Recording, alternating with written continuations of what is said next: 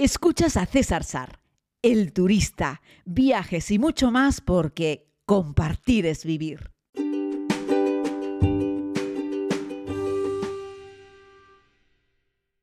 Muy buenos días a todas y a todos. Eh, estoy aquí haciendo el podcast. Posiblemente escuchen un poco más de ruido de lo habitual de fondo, porque estoy hablándoles desde el aeropuerto internacional de Estambul.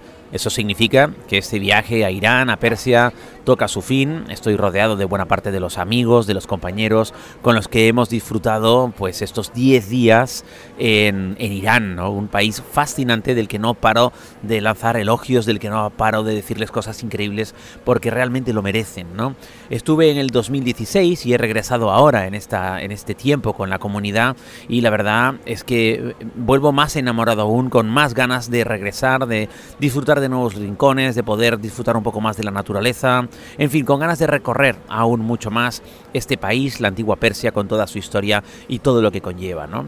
Bueno, me gusta decir que si este lugar fuese una democracia real, si este lugar además no tuviese un bloqueo internacional económico, esta sería una de las grandes potencias del mundo. Irán es un pueblo bien organizado, es un pueblo educado, es un pueblo generoso, es un pueblo culto, es un pueblo alegre y es un pueblo que recibe con los brazos abiertos a las personas que allí llegan. Nada más que hemos recibido a personas que nos dan la bienvenida, personas que nos dicen, oye, ¿de dónde sois? Y nosotros les decimos somos de España, España entonces te devuelven una sonrisa. Ya saben ustedes que nuestro país también es conocido por el tema del fútbol. Y bueno, ayer fue un día fundamentalmente de tránsito porque habíamos ido muy hacia el sur. Necesitábamos tomar un vuelo interno para llegar hasta, eh, hasta Teherán.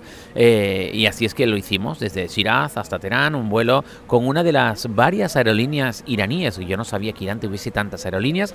Sabía que tenía Iran Airlines, pero tiene, eh, hicimos una con Irán Tours y luego había como cuatro o cinco aerolíneas más. O sea, piensen un poco la potencia que tiene el país porque a pesar de no poder comerciar con la inmensa mayoría de los países del mundo, son muy autosuficientes, ¿no? Y bueno, pues eso, volamos en esta aerolínea como a las tres y pico, cuatro de la tarde, con lo que nos había dejado solamente una mañana para visitar el palacio y los jardines de Naranjistán. Sí, sí, que suena a, naranjas, pero es que en realidad tan significa lugar. Eso es algo que he aprendido ahora, porque había estado en Uzbekistán, en Tayikistán, en Kirguistán, en Kazajistán, y no tenía muy claro ese tan que significa, o Pakistán. Bueno, Pakistán significa, o el tan de esos lugares significa lugar, nunca mejor dicho. Así es que visitamos Naranjastán, que es un patio lleno de naranjos, nada más y nada menos, así es sencillo, el lugar de los naranjos, que incluye un palacio eh, precioso que tiene unas cuantas eh, salas repletas de cristales y bueno, pues como todo en este país, esos jardines son increíbles. Hemos visitado en esta ruta varios países, varios jardines que son declarados Patrimonio de la Humanidad, eh, como jardines persas, que por cierto no solo los jardines persas los podemos encontrar en Irán, sino también en algunos otros lugares.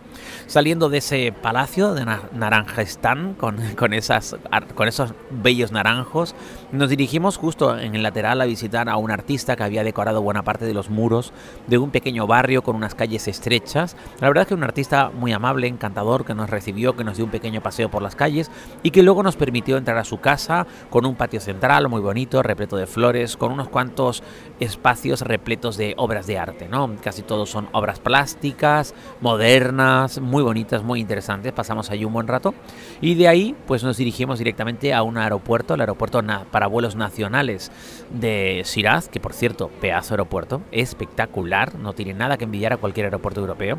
Y aterrizamos en el aeropuerto de vuelos domésticos de Teherán, que está más o menos, más bien tirando al centro el tráfico de Teherán es el terrorífico porque como les he contado la gasolina, el combustible es tan barato que todo el mundo que puede se compra un coche, ellos fabrican coches también en Irán y se mueven a todos sitios en coche porque la gasolina es casi gratis. Eso provoca unos atascos terribles y eso nos deja luego menos opciones para ver cosas por la tarde, pero de camino a nuestro, a nuestro hotel de aeropuerto donde hemos pasado una breve noche, eh, pudimos pasar por un centro comercial impresionante, súper moderno, que bien nos podría recordar a un lugar en Dubai o en algún otro emirato árabe, repleto de lujo, pista de hielo, cascadas de agua, todo con un montón de cristal templado.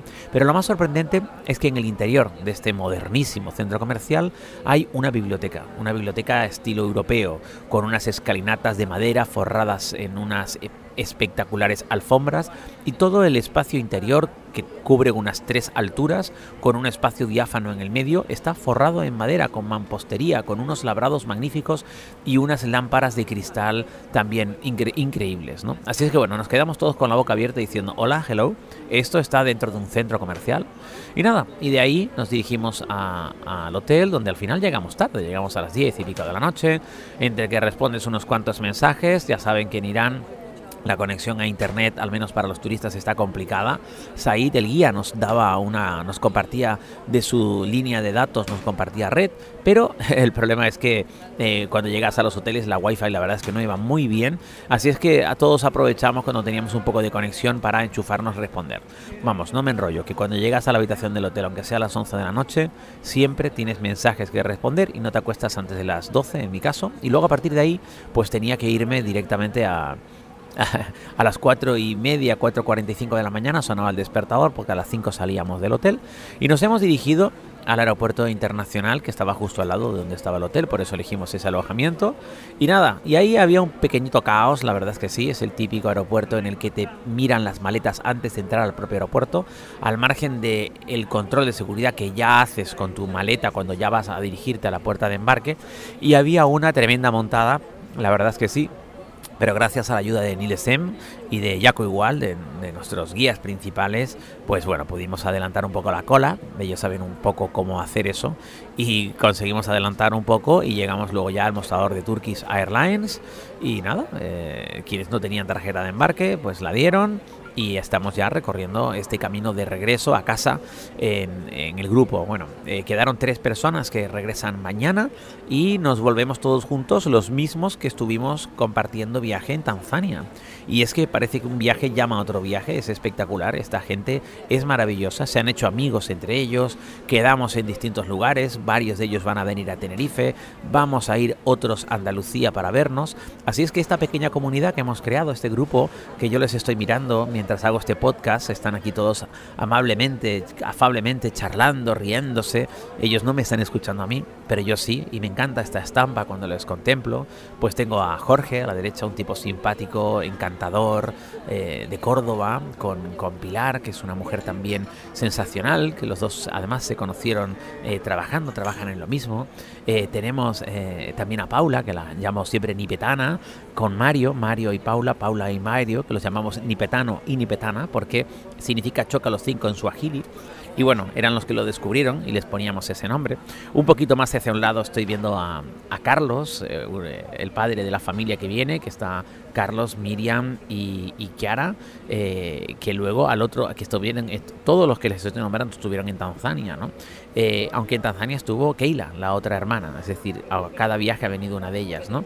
Y bueno, pues ellos son unos viajeros empedernidos y les encanta y se han amoldado a la perfección a, los dos viajes y miren que son distintos.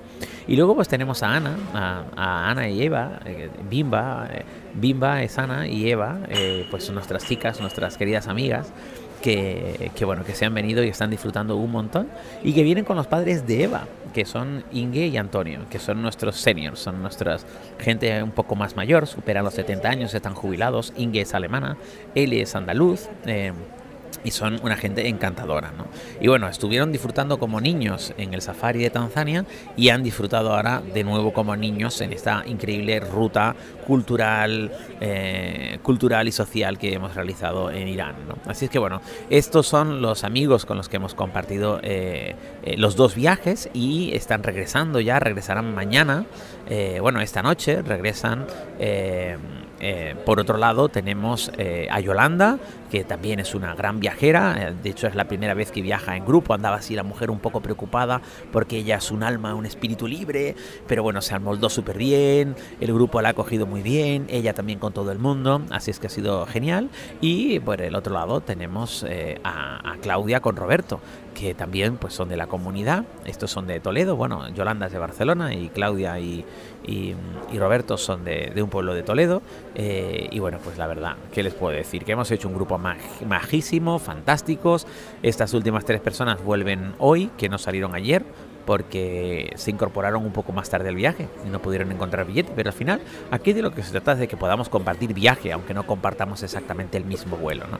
Y bueno, decirles que con todo este grupo estamos organizando un viaje de nuevo en noviembre para México. Falta casi un año, pero están todos súper ilusionados con poder compartir ese viaje. Así es que yo les hago este pequeño podcast con este ruido de fondo en el Aeropuerto Internacional de Estambul, donde este año creo que he pasado, no sé, pero posiblemente media docena de veces. Y de qué tan buenos recuerdos me trae, porque me recuerda que Turquía es un país sensacional, al que ya he venido este mismo año con la comunidad, eh, con Janet de Brisamar y un montón de amigos con los que nos vamos, por cierto, ahora a Egipto, si es que un viaje llama a otro viaje, es increíble. Y bueno, como les decía, este es un aeropuerto que me llama mucho la atención, que me trae muy buenos recuerdos, porque me permite entrar a un país que me parece fascinante, pero también porque me permite hacer tránsito para moverme de un rincón a otro del mundo. Así es que espero que estén muy bien, espero que estos podcasts les den, les pique un poco el gusanillo para querer viajar por el mundo y que algún día ustedes también puedan disfrutar de cosas tan increíbles como nosotros. Un abrazo muy grande, compartir es vivir, un saludo, mañana más ya desde mi islita.